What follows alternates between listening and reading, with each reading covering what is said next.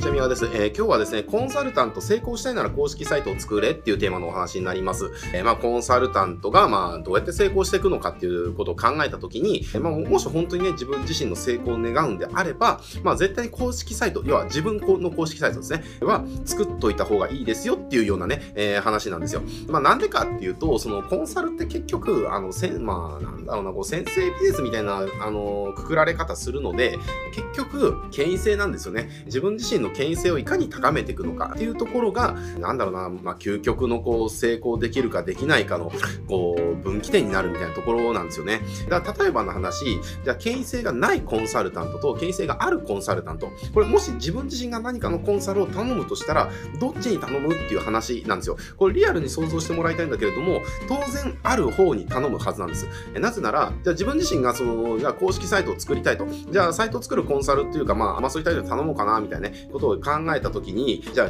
実績も豊富で、証拠も豊富で、もうね、すごくね、あの、この人にお願いしたいと思えるような権威性を持ってる人がいる一方、全然これ何やってるのかわかんないと。えー、実績もね、よくわかんないし、証拠もよくわかんないし、とにかくなんかこう、不安しか感じないみたいなね。まあそういった人たちが同じ条件で、えっと、同じサービスをもし提案してきたとしたら、どっちから買いますかみたいな話ですね。まあ当然、こう、ある方から買うはずなんですよ。でまあもうちょっと言うと、じゃあ価格が10倍ぐらい違ったとしても、どっちに頼むってなったら、えー、ある方から買うはずなんですよね。なぜならもうコンサルに頼むっていう時点で何かで成果を出したいっていうところに投資をするっていう風になってますから、その安さっていうところはそんなもう関係なくなってくるんですよね。まあコンサルってビジネス自体その安かろう悪かろうみたいなところでくくられちゃうと、えー、結局お客さん側からしたらもう買う理由がそもそもないじゃないですか。結果を出すためにコンサル依頼してるのに、えー、安さって別に対して求めてなかったりするんですよ、実際のところ。だから逆になんだろうな、私こんな実績があります。コンサルの付約の費用は月1万円ですっていう人と、えー、私こんな実績あります。コンサル費用は、なのでコンサル費用は月は30万円ですっていう人いたら、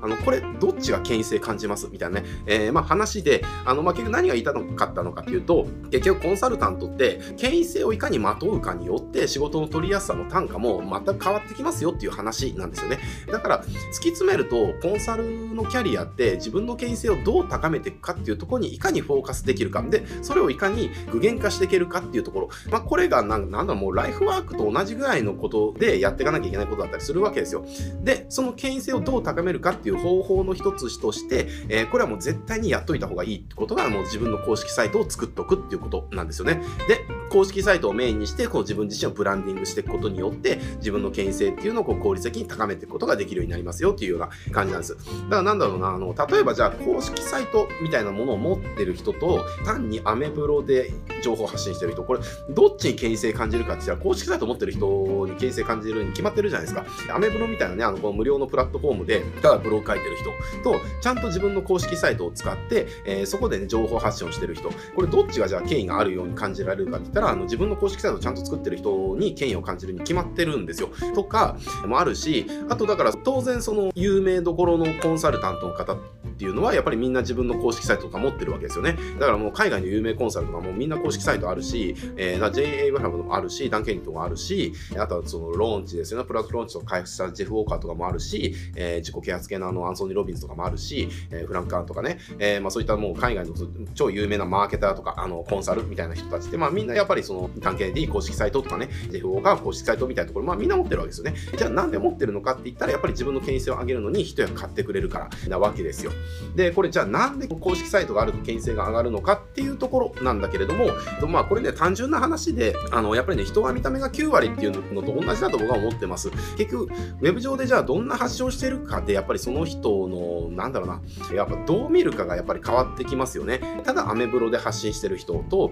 えー、ちゃんと公式サイトを使って発信してる人、えー、どちらがじゃあちゃんとしてるかなっていう、まあ、ちゃん、まあ、どっちも、そう、実態としてちゃんとしてるかしてないかではなくて、表面的にどう見えてるかっていうところの話です。で、これまあ結局人は見た目が9割もそうですよね。そのね、中身がどうなのかではなくて、結局、見た目が伴ってなければ意味がないよみたいなね、えー、話じゃないですか、人は見た目が9割って、あの、突き詰めて言うと。だからその、内容が伴ってるんだったら、見た目っていう部分もちゃんとしていかないと損するよみたいなね、えー、とこだったりだとか、するわけですよ。で、まあもうちょっとこれを悪用していくと、中身がすっからかんでも、その、見た目がちゃんとしてればすごそうに見えるみたいなところでね、まあ一部悪用してる方ももちろんいらっしゃるとは思思いますけれども、まただまあ、まあ、それはちょっとね、今回話のテーマそれるから、あのもうここで終わりにしますけれども、まあ、結局何がいたのかったのかっていうと、結局、権威性まといていくために公式サイトを作っていきましょうねっていうところですね。で、まあ、コンサルタントのそのサービスって、やっぱり衝動買いされるような商品じゃないじゃないですか。じゃあ、ネットでなんか気になって、じゃあ、月のコンサル費用がじゃあ30万ですと、えー、で、こういったコンサルしますって言って、あ、ちょっと良さそうだな、ポチって購入はしないですよね。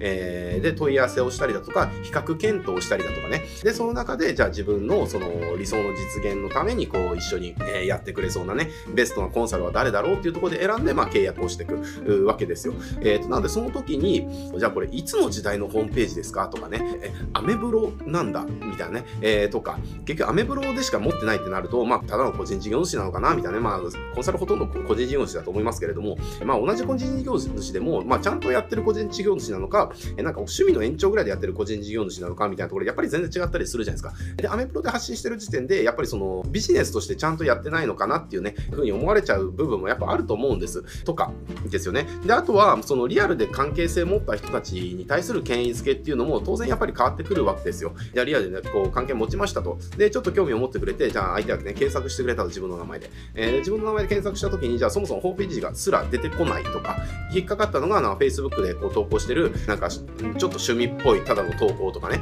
だけの場合と、名前で検索した時にちゃんとその何々公式サイトっていうところで、えー、出てくるくるのって、もう全然その、なんだろうな、こう、印象が変わってくるわけですよね。え、なので、こう、リアルで活動してる人たちっていうのも、当然ながら、この公式サイトを持つことによって、クライアント獲得っていうのは、まあ、かなり容易になってくるわけですよ。で、そこで結局、じゃあ、じゃあリアルでこう、関係持って、あ、なんかこの、ちょっと気になるな、じゃあ検索してみると検索しましたと。で、公式サイト出てきましたと。で、公式サイト見たら、あ、すごいちゃんとまともなこと言ってるなとか、まあ、証拠も十分あるなっていう、えー、何よりこう、最初のね、こう、見た目がすごくちゃんと整ってるから、なんだかすごそうだなと。じゃあちょっとこの人で、ちょっと一回依頼してみるかみたいなね。まあ、そういうふうなことを思ってもらえたりするわけですよ。え、ー、と、なので、えー、結局コンサルがやっていく中で、その公式サイトを持ってないっていうことは損でしかないわけですよね。えー、まあ、こう、ワードプレスとかで更新型とかで一回構築してしまえば、あとはね、まあ、記事の更新とかを定期的にしていくことによって、まあ、運用はしていけますから、ぜひですね、あの、コンサルとしてやってる方、まあ、これセールスライターとかも、そのクリエイターとかもそうだと思うんですけれども、やっぱり自分の公式サイトがあるとないのとでは、自分の権威性っていうのは全く変わってくるので、自分のキャリアのね、